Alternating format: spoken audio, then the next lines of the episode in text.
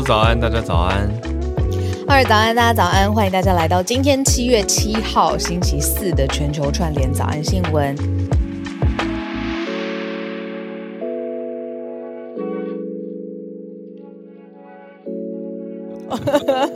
夸饰法，但我懂，我懂那个感觉。对啊，那个就全身都是盐这样。哦，不过中午那家，我觉得他他讲的是真的，他说完全没有加，哎、他是讲没有加味精吗？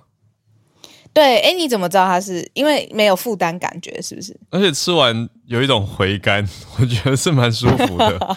因为有一些餐厅吃完会觉得负担，身体负担很大。对，我会觉得盐分滞留。嗯嗯嗯，我觉得中午那家真的吃完是呃有饱饱足，可是不会觉得口干舌燥。哎，到底是什么时候台湾开始流行出来这种私厨餐厅的潮流？你有印象吗？我想想看，我的感觉是对，差不多哎，就是是近近大概我觉得有个五年、对六年，五六年比较流行，就是从那个时候开始，朋友会揪说，哎、去吃一个私厨，然后嗯私厨、当时私厨听起来就是一个比较贵。然后小小的概念，可是现在回头想，我不知道，可能因为在现在我们在早安新闻，我就会开始想说，哎，合法性，就是会想到说到底有没有哦是不是有立案登记等等等啦，对，就想想比较多啦。可是应该是有吧，不然 这样做生意。但总之就是可能看起来是民宅的 setting，然后进去以后说不定只有一桌或是对，两或很，少的。嗯，那可能就是老板因为手艺太好了，所以朋友家人都劝他说：“你去开餐厅啦。把菜做给大家吃，”就变成所所谓的私厨。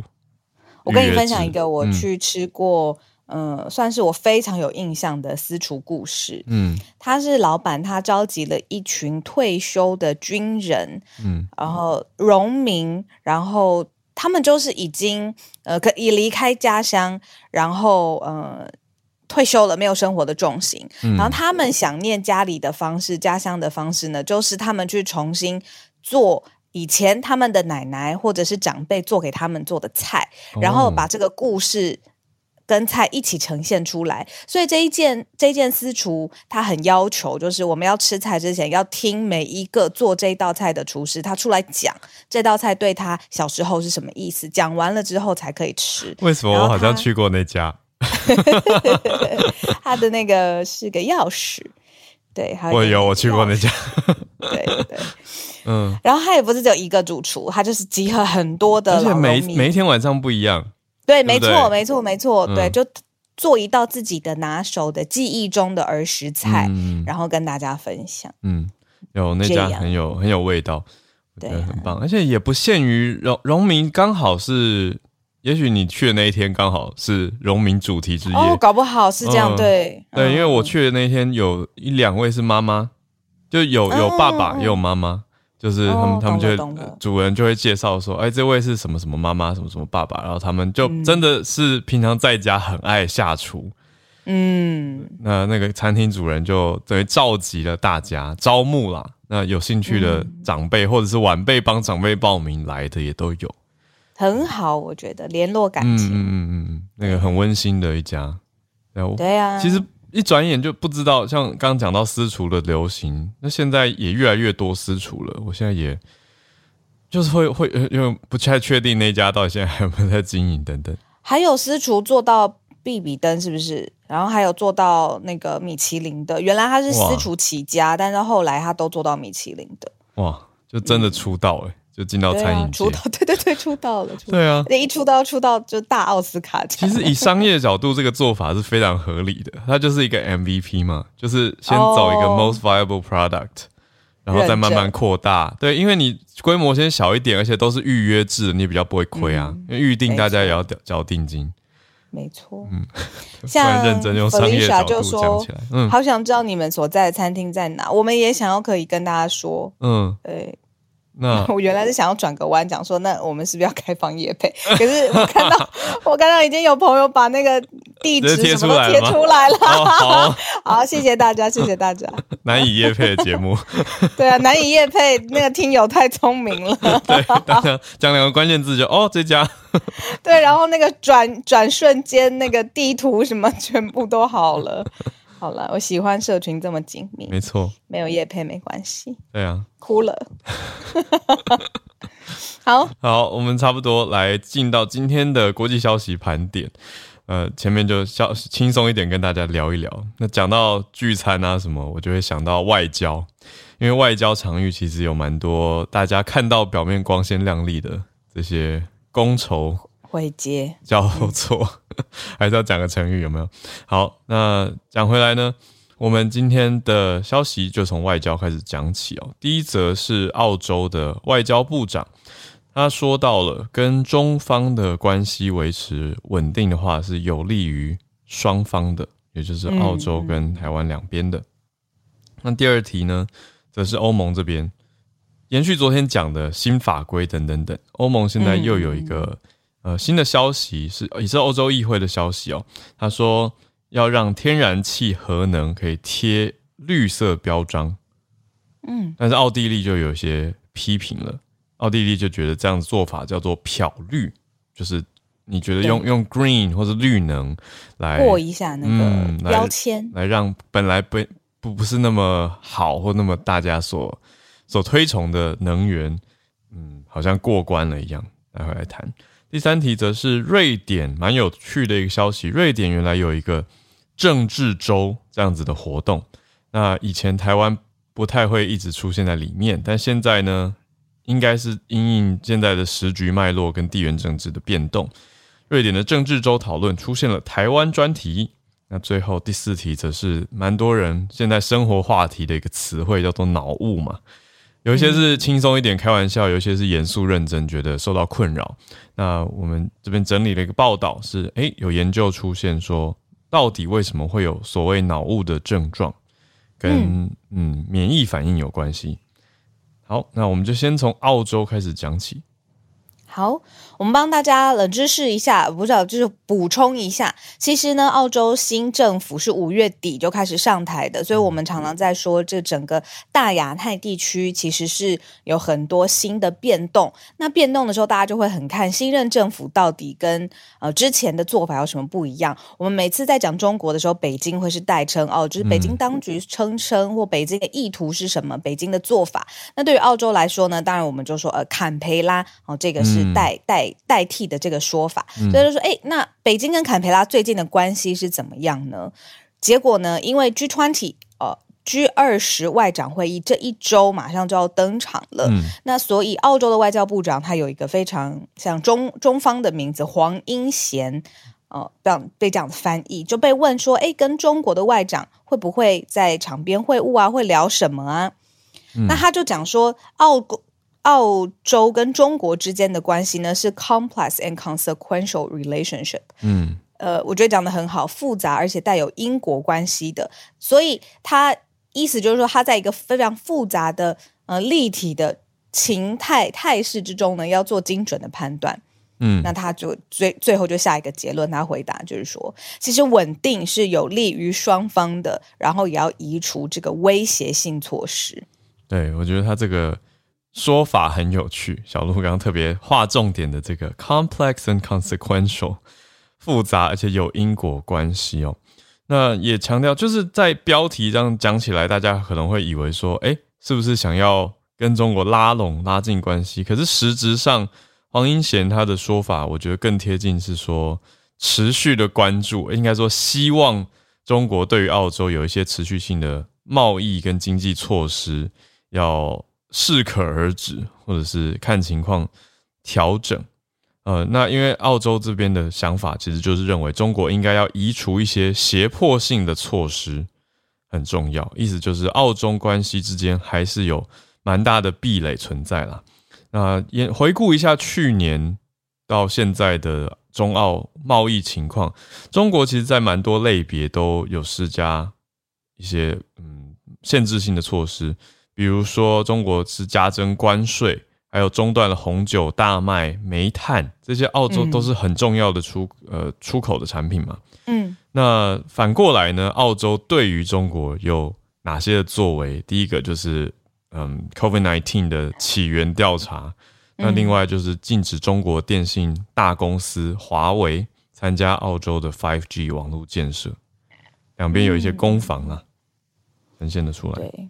嗯，所以 G20 就是接下来这一周就各个外长的嗯互动，或者是双方外长哦多方外长他们在互动之后得出来的协议啊，怎么跟外呃媒体跟外部来交代说他他们的会议的过程是什么？嗯，那接下来就是政治题，然后很适合这一周来好好的关注。嗯，没错，黄英贤很特别哦，我们之前有提过马来西亚人，但是也是华裔的身份，所以他。作为澳洲是非常高的一个长官，现在是外交部长的外长，对职级。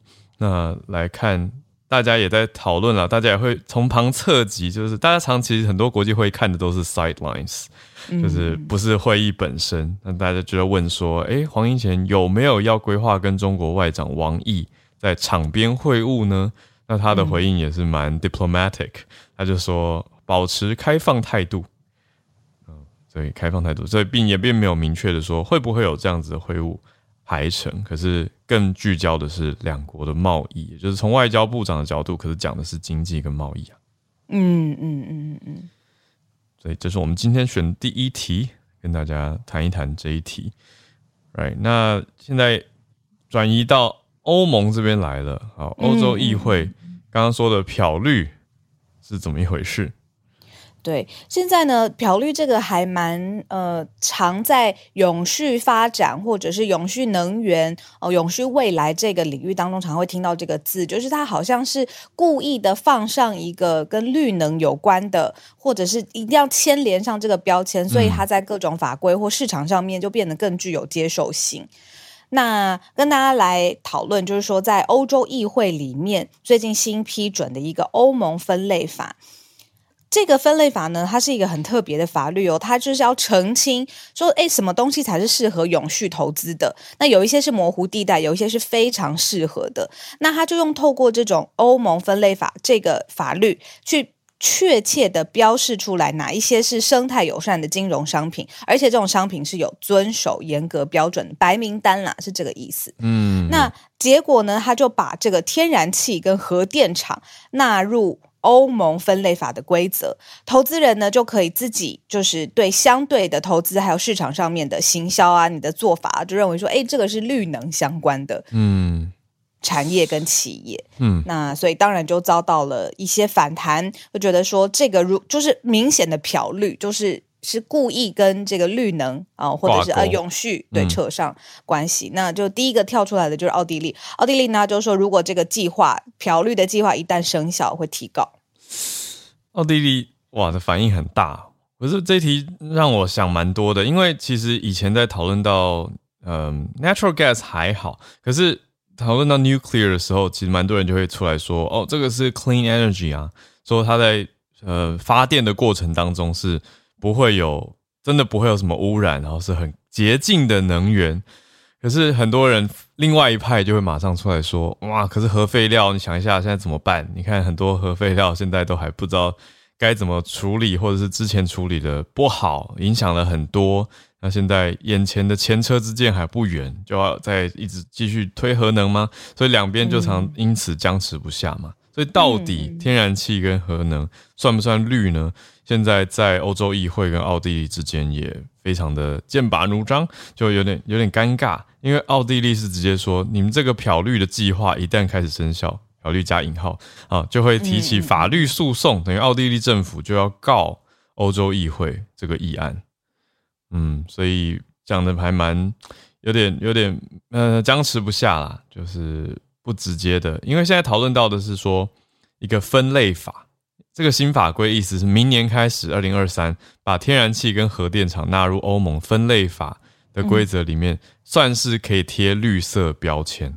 嗯嗯，所以这样在分类上、法律上，还有大家的投资选择上，可能就会可以把它列为说，哦，我们公司有投资绿能或绿色类别的没错嗯，结果是哎，根本就天然气公司或者是核能公司、核电公司，对啊，核能公司，嗯嗯，没错，没错。所以这个欧盟分类法它是蛮有指标意义在的，因为大多现在尤其金融界或者很多领域啦，其实都在调嗯标榜说要生态友善嘛，eco friendly，然后也要看你的投资标的是有哪些的影响力，有不同的算法指标等等。那你这个分类法一旦把它贴上去了。呃，有一些人就认为这样是满足特定国家气候目标的需求啊。对，嗯，你记不记得有一次我们在开早安新闻的会，然后我们在吃一个日本料理，隔壁桌就是几个大老板们在讨论 ESG，嗯，然后我们还哦 听到，对。就是其实就算台湾不用讲那么远，就是欧盟的现在现在的台湾企业也很在意，就是你要呃 ESG 里面你要是对 sustainability，就是对于未来的永续是有有有有投注呃努力的。哦，所以很多，比如说，我不知道这种净摊的活动算不算呢？就是我觉得最近好多我听到我身边的朋友的公司就是在做这种类似的东西。嗯，那这个是实质有效果的。有一些他就是故意去，你知道绕一个跟呃绿能跟永续发展有关的，然后做投资。那这种故意去过个水的，我们就叫它漂绿了。嗯嗯嗯，没错，ESG 真的是这几年企业的热题啊，因为环境也是大家很。关注的嘛，前几年 CSR 讲很大，那现在 ESG 讲很多，都那都有延续下去。小小呼应一下这一题，对啊，那刚刚这一题认为说漂绿不好的人，那到底他们提出什么解解决方案呢？他们就是导向说太阳能跟风能要继续，可是这个就回到我觉得我们自己做过能源专题啊，稳定度的问题。你太阳能、风能的效能要能够带起来嘛？那另外就是核能相对稳定，然后长期拉下来，应该说，嗯，发电成本相对是低了，就是发电期间的营运成本。对，可是你说新建啊，跟后续的处理，如果都算进来的话，这个就我也不是很确定。好，但总之现在奥地利蛮明显的。特别是环境部长为首的声明就讲到说，特别现在有乌俄战争的背景，所以没有办法把投资核能跟化石天然气的计划列为是绿色能源，嗯，绿色分类，嗯。那会儿讲到这个，现在是乌俄战争的背景啊，刚好就可以来牵连到第三题，嗯嗯，就是说乌俄战争爆发之后，其实国际媒体我们之前也有说嘛，就是呃。做一个类比的话，不知道台湾是不是有类似的景象？那很多政治的分析都是会说，哎，好像有一些重复性，呃，关联性会让让人产生联想。那台湾的安全，当然就在国际上面引起了更多的注意。那尤其是最近发现是在瑞典，瑞典呢有一个政治州哦，然后。结果第一次首度台湾变成一个主题，那所以台湾有驻瑞典的代表，他是一位叫姚金祥，他他就在跟当地的瑞典政治人物的还有专家来进行会谈。那主要的原因就是现在大家对于台湾的。呃，相关的议题好奇很多切口嘛，比如说呃，地理上面的安全，呃，地缘政治上面的安全，或者是就是现在我们防疫的政策啊、成效啊、效率等等。那这样子就在整个瑞典政治周当中，台湾就第一次变成了一个主题，让大家可以更理解，就是让瑞典可以更理解说，在现在在台湾面对的各式各样的挑战啊，跟成果。嗯，所以这个政治周。我真的是第一次看到，就之前没有那么关注到这件事情，这个还蛮有趣的。那它是由一个叫做奥洛夫帕尔梅国际中心，还有亚瑞纳组织来举办的一个论坛。那用这个论坛的形式谈的主题就是乌克兰阴影之下台湾受到的威胁，这么明白的一个论坛放在政治周当中哦。那有台湾这边的代表。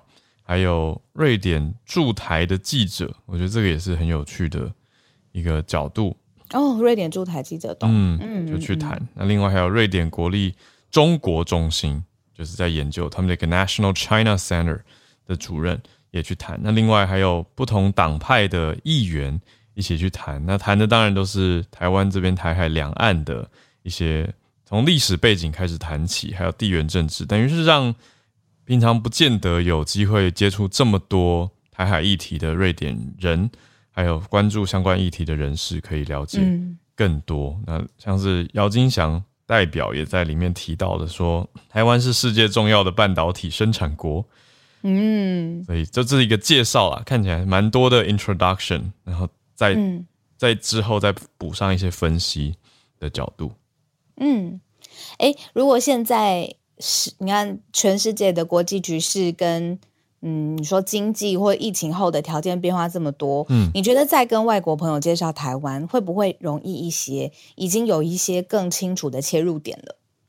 我觉得好像不是因为疫情诶、我觉得疫情情几年前当然就对我觉得乌二反而是让很多媒体大嗯大篇幅的报道台湾这边的情况，让很多人因此注意到台湾。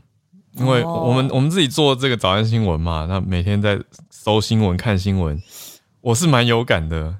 你你觉得呢？嗯就在国际媒体上面，台湾能见会度，会会，然后从台湾能见度就想说，哎，那为什么台湾这么重要？有的时候就会顺带讲到台积电。但的确那个切口是因为地缘政治，嗯。哦，，受到了大国威胁这样子。对对。对啊，嗯，对，当然大家不见得会一直讲 politics，甚至生活中很多朋友是必谈 politics 的，就是特别，我觉得业商业界的人有时候就会也不去那么那么讲政治，可是会讲到很重要的供应跟需求啊，供应链这些就会讲得很明白。有时候只是讲一个城市的名称，大家就知道、哦 OK 你在讲什么。你讲呃北京，讲上海，大家就说哦，知道大概是在讲什么因素啦。其实带过去。对对对，就大概知道，就不会特别去谈说啊政治什么什么怎么样的。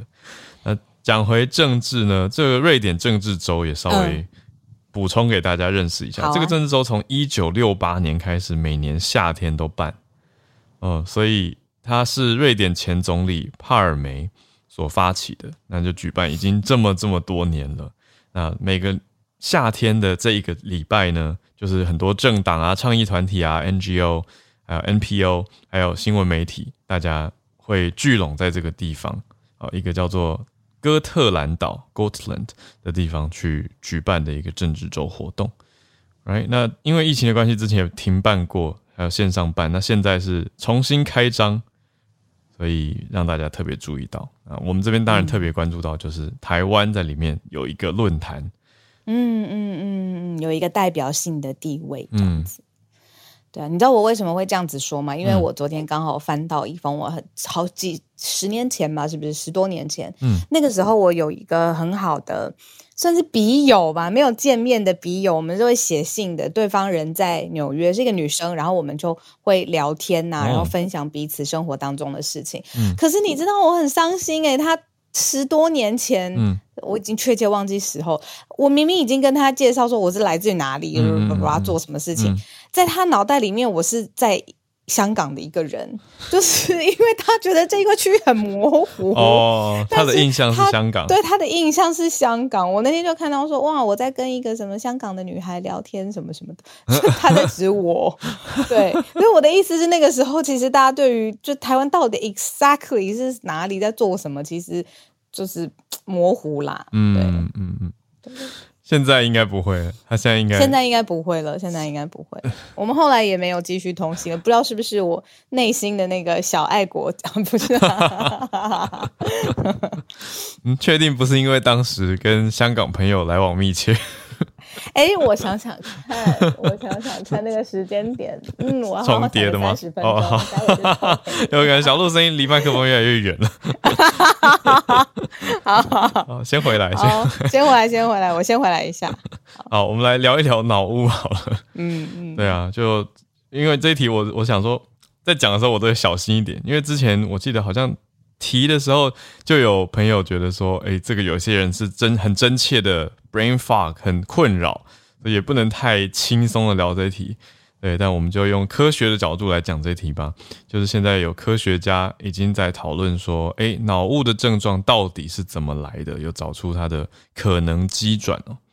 那是由美国国家卫生研究院 （NIH） 这科学家在这两天的时候才刚发表的一个研究，讲到的就是说，COVID 病毒会有免疫反应嘛？那为什么会有一些人觉得记忆好像变差？就是因为免疫反应可能有伤害到大脑的血管哦，这个就是比较长期的后续影响了啊。那它是发表在一个科学期刊叫做《Brain》的论文上面。那他研究呃解剖了九位染疫后病毒感染之后身亡的嗯患者的脑部来做出的结论，就是在这个九位患者的应该说死者的脑部呢。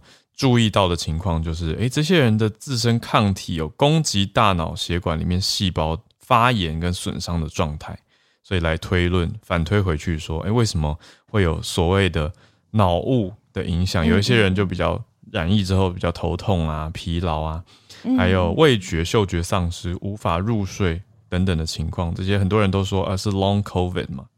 对，那现在也有这个发现，有助于医学界去。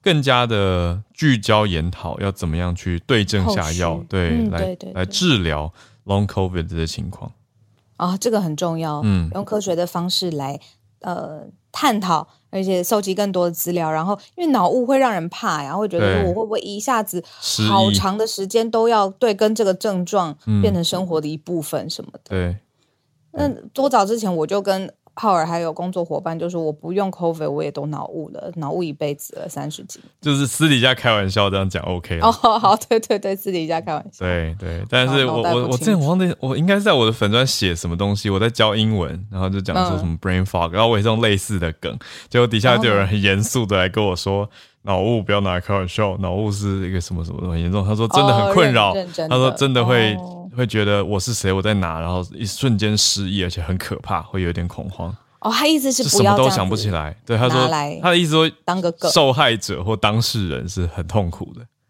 哦，对，我就只能说 I'm sorry，就是我开的玩笑，完全没有这个意思。嗯嗯，对。哦，原来，嗯，真的社群上面就是会有各式各样角度切入的人。对啊，对啊，只能对在社群科学研究，我觉得对啊，也是会一直学到东西。嗯。对，所以呈现出来这个是科学家新国卫院的研究新公布，好让大家知道一下啦。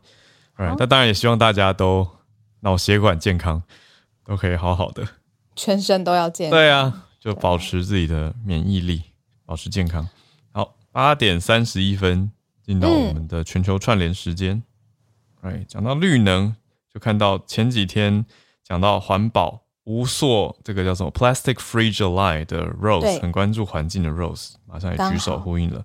Rose 早安，早，Hello 早安，哈尔小鹿早安，大家早安。早，因为刚听到绿人的，就是呃想到我，就是我刚刚昨天才看到一个比较新的新闻，是在讲说芬兰他们好像新的一个研究，就是用沙子来储存电力的这个系统。然后可能是呃，是我看起来是世界范围内最大的一个商业可以用沙子来储存电力的一个系统在运转，然后蛮多人对这个系统很有期待的。因为像绿能，它很大的问题，像呃太阳能啊，刚提到太阳能或风能，它很大问题，像刚刚浩儿有提到的，是有时间跟就是可能夏天比较啊稳定度的问题，嗯呃。对，就是地点或者是时间的限制。嗯，比如说台湾就是夏天太阳能可能很多，但是冬天可能就没有。嗯，但是电力其实是很难被储存下来的。嗯，这是绿能在发展时候碰到了很大一个问题。没错，所以。如果能够研究一个能够把电力储存下来的装置，就可以在冬天也使用这些电力的话，其实会很大程度的去改善绿能发展的一个限制。嗯，所以这个沙子系统，呃，沙子储存电力的系统，看起来它是可以储存到数个月到一年之久，所以它可能就可以解决说我在夏天储存电力，那我冬天可以来帮忙，就是。做暖气的设备或什么的，嗯，但我看起来它好像目前只能够用在加热水啊、加热空气的这样的电力的使用，嗯，它好像没有还没有办法把这个湿沙子储存的电力把它回归到电力系统里面去让它运转。哦，我目前看起来啦，所以不知道说这个系统是怎么样，但是就会觉得还蛮有。希望的就是至少有很多的这样技术一直在发明，而且我刚看一些新闻报道，就说这个发明能够商业运转，可能也是跟那个芬兰他们就是欧洲跟俄罗斯他们切断那个供气的嗯。体体系也有关，就是切断以后，大家就会更努力的投入研究吧，嗯。所以这些东西。嗯加速了这个方向方向点。consequential，今天的关键就是蛮悲哀的，但是我觉得它有一定的关系。嗯，所以今天这今天的报道是从 Engadget 从科技的角度找到的嘛？对，哎，我其实第一次看他，印象中好像是在 BBC，、哦，但是我有点忘记在哪里看到，只是嗯刚刚提到，我就赶快去找，就看到就是在 Engage 上面找到嗯它，就所以应该蛮多媒体有在讨论这个，嗯哼哼就是可能会是一个绿能蛮有希望的一个产一个新的技术跟大家分享。沙子电池等于用沙来做储能，储能真的是绿能界其实讨论蛮久的一个重要题目。所以这个对，只要讨论到嗯绿能，那个电力的怎么储存跟应用，其实都是很大需要被克服的一个技术障碍。对那这个障碍如果能够跨过去的话，就会非常非常的就是有帮助。嗯嗯嗯，谢谢 Rose 分享这一则不会，新闻谢谢。谢谢。那我们继续连线，来到嗯，猪猪吗？是的，哈哈哈早安。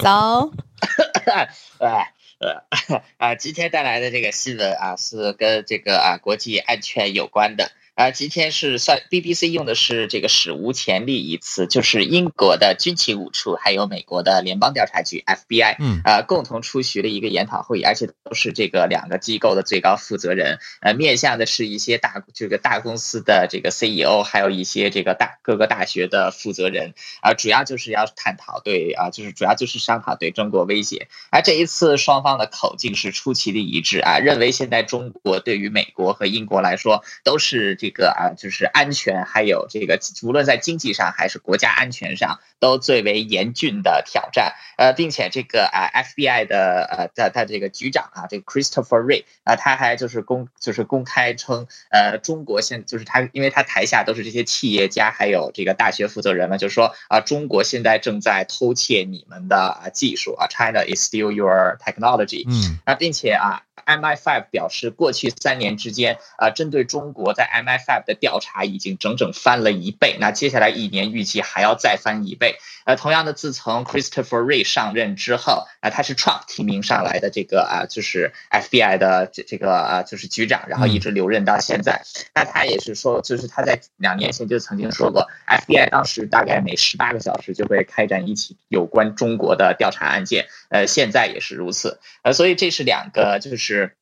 英国和美国的内部情报部门啊，有史以来第一次啊，针对第一针对第三个国家发表如此措辞强烈的这种指责，呃，所以这一在就是这也反映出就是现在啊，西方跟中国逐步走上这个就是公开对抗的道路。那，另外一个就是 Christopher Wray 他也提到，就是中国一直以来都是大家的 second priority，就是大家的第二目标，而不是第一目标。但是现在啊、c h i n a should no should no longer be under the radar，就是呃、under the radar，就是中国现在应该被正式的，就是啊、就是它的威胁应该被正确的认识到。嗯呃，另外，联邦调查局和军情五处，他们在英国和这个美国都算是内部的，就是国内的执法部门，还有情报部门。呃，就是一般是负责国内安全，比如说 FBI 是联邦一级的，啊、m i 5通常负责英国以及英联邦啊各地。啊，通常来说，他们不会在海外执行任务，但是可能跟海外机构有司法合作。啊，像这一次是属于海外司法合作的范畴。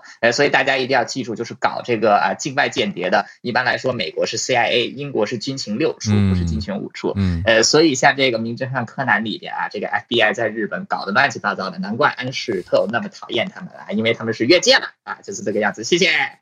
谢谢很国际的猪猪，关注英文的消息，英国、美国，还有关注到日本的柯南。好，谢谢猪猪这一则真的很特别，而且是 MI5 跟 FBI 的角度。好，来我们继续连线，再接续回到环境相关的题目。中越，中越早安。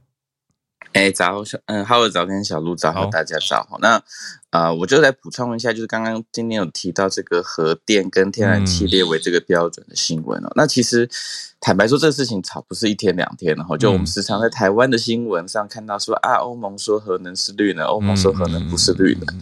那其实，在这个在二零一九年的十二月的时候，这个欧盟在定所谓的绿色正纲的时候，就开启了这一系列的。辩论，嗯，那这辩论包含欧盟自己的这个科学机构，到欧盟的行政机构，到立法机构，其实都一直有一些不同的意见。那其实，在六月十四号的时候，就是像欧盟，就像我们立法院里面会有分不同的委员会嘛，那不同委员会有大会的决议。欧盟的这个六月十四号的时候，欧盟的环境跟经济委员会其实是否决了。核能跟天然气认为是绿色分类的，可是到了七月六号，就是下个月，就是昨昨天，欧盟的。议会就是除了委员会之后，进到大会来表决的时候，反而推翻了这个环境跟经济委员会的提案，然后让这个天然气跟核能作为呃呃永续分类其中的一项这样子。所以其实可以看得出来，它的然后那每次投票那个票数都都不是差很多，都是一个大概六十趴四十趴左右这个比例。所以其实坦白说，这个争论。会不会因为这个结论而有一些不一样呢？这个其实是一个，嗯，觉得很很困难解决的问题。那另外，他这边所提到的核能跟天然气哦，可能跟我们在台湾使用或想象上面有点不太一样。嗯，譬如说天然气，哈，天然气大家知道它是会排放啊，不管是在开采的时候会排放甲烷，或是使用的时候会排放出这个二呃二氧化碳，就是温室气体啊。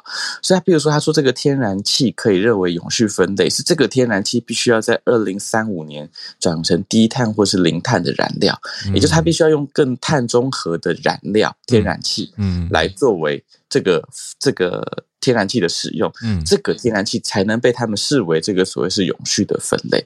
所以不是说我们现在随便大家就继续使用天然气就可以列为永续分类，它是有要求说你在使用，嗯，对它的燃料，所以。我们就台湾现在在用的天然气，其实是不符合这个二零三五年起有机会转成低碳或零碳的燃料的，所以很清楚是一个过渡选项这样子。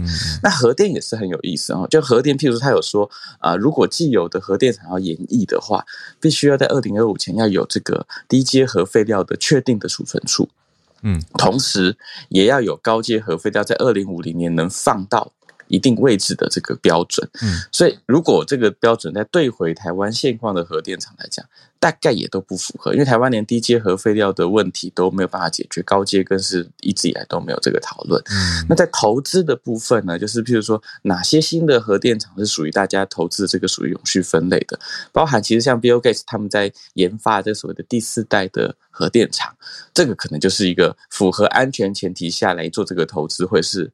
Safe 的，就是会在欧盟的永续分类。但如果你现在盖现在台湾在运作的这种类型的核电厂，就是不符合永续分类的。所以，嗯，如如果翻译上来讲，可能会讲说是部分的核能跟部分的化石燃料的气体才会符合它这个永续分类。那因为是这样子，其实刚刚讲就前面的那个表决过程当中，包含现在呃有一些国家要提告啊，有一些呃呃欧洲的环境组织也要提告。嗯，所以其实啊，我觉得就是。回到现实上来看，就是在欧洲的这些呃国家当中，它如果已经比较迈向的是这个呃去碳化能源，包含不使用核能跟天然气的国家，我在想他们可能也不会呃回头去使用，因为大部分这个就是一个投资选择嘛，所以他们会持续的用他们使用再生能源的方式，包含刚刚前面讲要有这个电网的新建、储电技术的这个增加，会来搭配做使用，因为其实这两个选项，包含核能跟天然气。嗯，大概都是被视为过度的一个选择，好，它不会是一个终极的 solution，solution 还是会是这个 renewable energy 的这个方向，对对对，没有错。所以其实，嗯，当然这个我我觉得争论。这个表决某种程度算是好像一个争论告一个画一个段落，可是以欧盟这些国家来讲，呃，他们其实是设定的很清楚，怎么样的天然气，怎么样的核能才是属于永续的。那这种争论的情况下，在投资的标的上面，可能还是会有一些国家做一些不同的选择。那至于要不要提告，或者是提告有没有效？这个我觉得就要长期看，因为我们其实是国际间打这种环境诉讼，大概都非常长的时间，大概个两到三年才有可能有一个大致的决议。嗯，所以短时间内这个决议大概也就是让欧洲国家他们在投资能源的部分的时候，呃，刚刚讲的这个有条件的核能跟有条件的天然气会是其中一个选项，在接下来投资当中。嗯那当然。可以想象的，当国家进行这样的投资之后，一定会有一些不同的批评跟批判。就像我们这几年，呃，这这这一年当中看到日本政府或者是韩国政府，嗯也都对于核电的使用有一些新的想法。对啊可，这些想法是不是符合民意的支持，这又是另外一个国内必须要面对的一个争议。嗯，对，先补充这样子，谢谢。感谢中越的详细补充，我觉得大家听到更多细节，这样就了解说这个欧洲议会它决议的核心重点方向啦，还有争议点到底在哪里，我觉得很多的思考。那我们再继续连线，来到姐姐一粒百优姐文成老师，早早安，小鹿，早安，好尔。嗯，今天我要分享这则新闻是来自英国的一个研究，大家不要听到英国研究就立刻想要跑，因为我觉得这则研究还蛮有意思的。嗯他说，呃，有一个呃机构，他们在进行对英国社会长达将近三十年左右的观察，然后就发现说。以前我们都以为说社会会进步，就透过达尔文的那一套思考，应该是会优胜劣汰才对。嗯可是仔细观察哦，这个状况其实真的不止在英国，在全世界其实很多先进发达国家都一样，就是社会富裕阶级或受过高等教育的知识分子，他是越来越少生养孩子的。那反而是可能比较有状况，像说研究发现，他觉得重度抑郁症或冠状动脉疾病高风险的这些人，还有年纪轻轻甚至没有什么样的财富的能力，就是生养孩子的比例，甚至拥有更多性伴侣的比例，都是以这群人为主。嗯那这会不会变成一个反向演化的一个过程？就我们都认为说，应该资源会集中在这群富人或者知识分子身上，然后由他们再生出孩子。可现在看起来，反而在下一代英国人的学识程度，有可能会比现在更低一到两个百分点左右。那东安格里亚大学的这个经济学教授呢，叫做戴维修琼斯，他就说达尔文的演化论，他认为所有物种会透过自然选择方式发展，然后通过遗传获得微小的差异或者变异，然后让我们这个个体变得更有竞争力、存活能力或者是繁殖能力更强。嗯可是如果是这样看的话，英国好像目前正在走向一个反向。他们发现和低收入、低教育有关联的复合基因是比较得分的，他们更多跟孩子是联系在一起，所以意味如果从演化角度来看的话，他们是自然选择下的优势者，这就跟我们的直觉反应会比较不一样。那他们就提出一个问题：未来的英国世代会不会变得更加的穷困、更加的不健康，或者更加没有学识跟教养？但是他最终最终有提及，这是一种直观上或者目前透过这个观察得到一个比较粗暴的结论。嗯，实际上他如果从一九四二年到二零零八年这长达将近半个世纪以上的这个调查来看，他说英国儿童的平均智商是增加了十四分的。嗯也就是说，呃，实际上智商跟他的这个财富或社经地位是没有关联，它是一个比较像是 talented 的概念，是一个天赋的概念。所以总结来看，他认为人们当然都希望会有更高的教育学士，有更健康的身体，可是。哦、这个东西并非绝对的，特别是现代社会，它医疗负担比较增加，然后这种所谓去上学的成本也增加，然后甚至经济或者社会地位可能会复制，这样的情形都带给我们新的挑战。但人类毕竟是一个存在了将近两百万年的物种，所以我们或许自己会去寻找下一个阶段解破这个社会问题的一个方式，就生命自己会去找到出路。对，那刚刚呼应一下那个呃汉超讲到的呃猪猪讲到那个柯南，其实我我必须得说，社会阶级复制是我看柯南最后弃坑的一个很大的重点。就我从很小很小的时候开始看，然后慢慢的觉得没关系，柯南有的一些优点我没有没有关系，因为他的缺点我有办法弥补。例如他是个音痴之类的，我音乐很好；例如呃他会驾飞机，没关系，我也会开高尔夫球车之类，我就自我安慰自己。可是直到有一天发现他既是绝对音感的天才，然后在夏威夷他连小飞机都会开了，我就觉得我跟他太遥远了。对 对对，嗯，以上是我的分享，谢谢。你这是这个是铁粉才有办法做到的，我根本不知道柯南的音乐到底好不好。柯南是音痴哦，我不知道。对，他是音痴，他早期的时候他唱歌很难听，然后他对乐谱也都看不太懂。可是后来证明他其实有绝对音感，就是他可以光听一次就知道那个电话的哆来咪嗦是怎么啊怎么一回事，然后可以唱出来。然后我就觉得这个是人设的瑕疵吧？对，没错，没错。他到后来太全面了，所以我就弃坑。嗯。太有趣了，也而且他告白的地方居然可以跳在英国，这到底跟当时我们高中的自己比起来，实在是相差太远。就过了那么多年，他还是没有长回大人的样子。可是他，他可能在财力方面有了巨额的变化，不知道。好，谢谢白优姐这一题。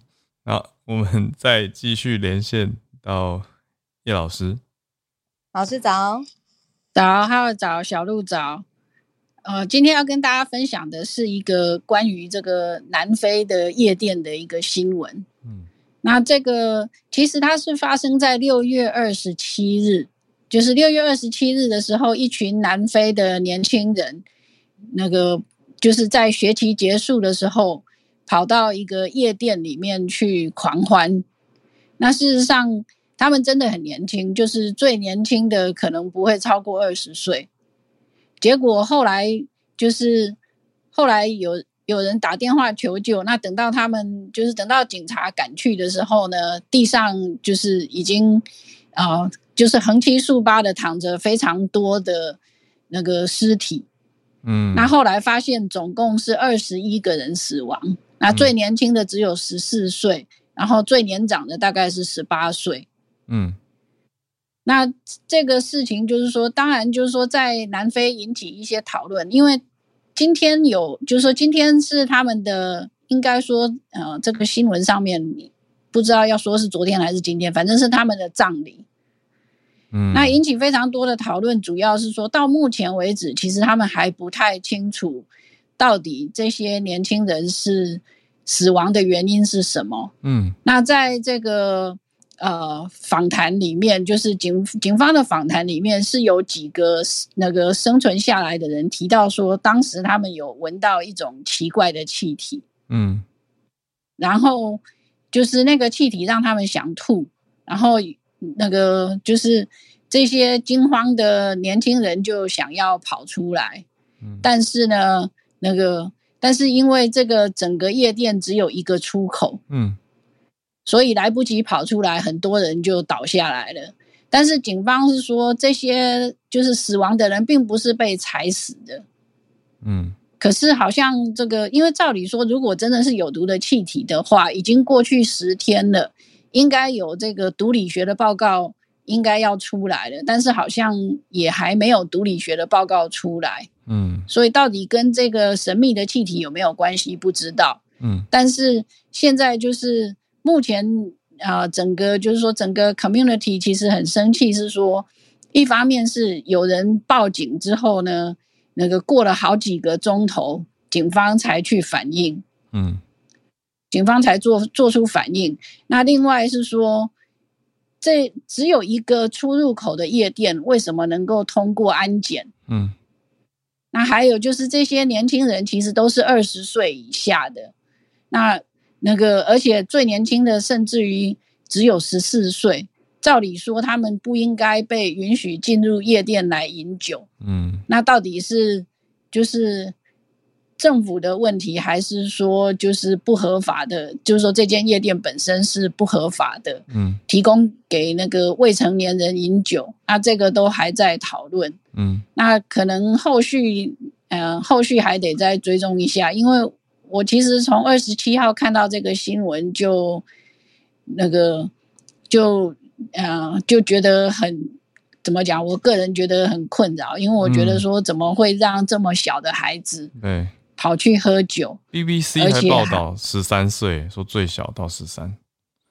嗯，因为我看到的是，我看到的是那个 BBC 跟 New York Times 有报道，嗯，那就是 New York Times 上面提到的是说，最年轻的死者是十四岁，当然就是看他们年龄上面的认定吧，嗯，对对对，那目前，对，但但是就是说，目前就是呃，到底是为了什么中毒？那还有就是说，所有的这些事情其实都很呃，讯息。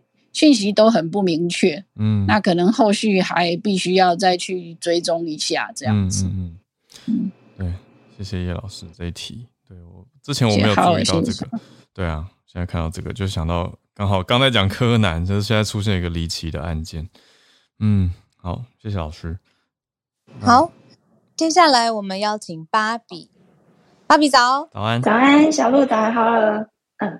跟大家分享这一则是 Heaven Raven 的报道，然后它是芭比新闻的统整。因为芭比电影开拍之之后啊，就是很多网络上的讨论，从呃两位主角可不可以升任真人芭比跟肯尼的角色，嗯，然后到他们荧光粉红、荧光绿的服装，然后其实，在一九五九年，呃，纽约正式开卖第一个芭比娃娃，它参考的形象跟现在很不一样，是伊丽莎白泰勒跟玛丽莲梦露，嗯。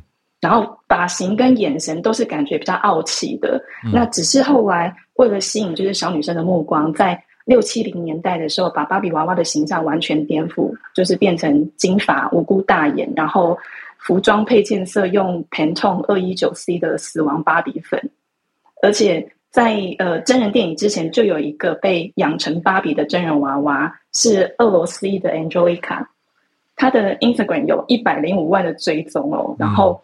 她的妈妈从小就是把她当芭比娃娃在打扮，甚至在她十岁的时候，已经帮她聘请私人的健身教练，嗯，就是帮她量身打造芭比身形的菜单，然后饮食控制加上腰臀重点雕塑，就是让她拥有三十二一配上二十寸腰围，就这种不科学的身材。而且她到现在三十三岁还是一样，就是不能单独外出，不可以交男朋友，然后衣着由妈妈挑选。嗯 然后她的 对她的账号，大家可以去看一下，她已经被训练到就是眼神放空，然后肢体僵硬，照片看起来就是好像没有什么灵魂。可是她受访的时候都表示自己很开心，可以长成真人芭比。嗯，对，那有点可怕。哦，这个有问题，有猫腻。对。对，然后，但是在制造芭比娃娃美泰公司这一边，他其实这几年一直有在帮芭比娃娃转型，就是让它更贴近真实，不管是说是肤色、职业，或者是让芭比佩戴助听器。那在二零一九的时候，有一个南非的艺术家，他为了让年轻的女生不要受到就是芭比这样过分完美人设的影响，他打造了一系列台面下的芭比娃娃，像我头像这一个。就是回家之后把呃牛仔裤里面的三层肉翻出来啊，或者是说打威士忌点滴，然后脱掉泳衣之后外扩下垂的胸部，嗯，对。然后我同样用这个很我觉得很经典，就是 Instagram 上面就是前后修图的对比这样。那他把这个当做拥抱真实自我，然后每个人都是独一无二的提醒这样。嗯，有兴趣的朋友可以搜寻相关贴文或者是美丽家人杂志的文章，以上跟大家分享。嗯。谢谢芭比，芭比对芭比很有研究，所以常带来一些很很有意思的对比哦。我觉得这背后代表了很多题目啊，比如说刚刚讲到那个，我我查到了，应该是他的账号是 Russian Barbie，是那个账号吗？一个俄国人，然后有一百多万追踪的，就是真人去对真人去符合传统大家对芭比的刻板印象或是传统形象，可是同时芭比公司又在。推出的反而是更拥抱 diversity，反而是更走向多元多样，不要那么传统了。那到底，嗯，只有芭比吗？有男生吗？有肯尼吗？你说真人肯尼哦？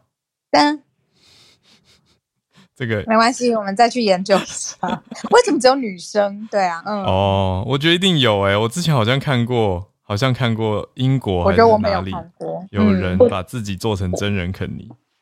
我在想，可能。芭比就是真人芭比，她不准她女儿交男朋友，就是因为还没有真人肯尼出现。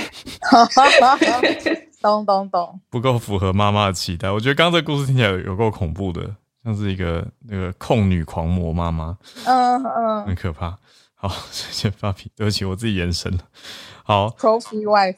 他的账号，很很很很哎恐，怖。好好好，好好好，谢谢大家今天的全球串联精彩半个小时。嗯哦，今天有 Rose，还有猪猪跟中月，还有姐姐叶老师跟芭比，谢谢你们，谢谢大家。好，还有聊天室大家热闹的讨论，谢谢。那时间刚好八点五十九分，我们准备要来收播。明天呢我们会有专题。对耶，对，明天我们会有跟元宇宙有关的。我们常常在讲说，嗯，它嗯到底是一个什么样的趋势，它的应用，它到底距离我们有多近？嗯，明天好好来讲一个深入浅出的专题。没错，明天一起来期待明天的专题，也会我会上线跟大家一起来首播一下。哎，所以明天早上八点一样在这边串联。那 Podcast 当然也是要继续支持的啦。我们今天就到这边，明天早上八点再跟大家串联啦。就明天见，大家拜拜。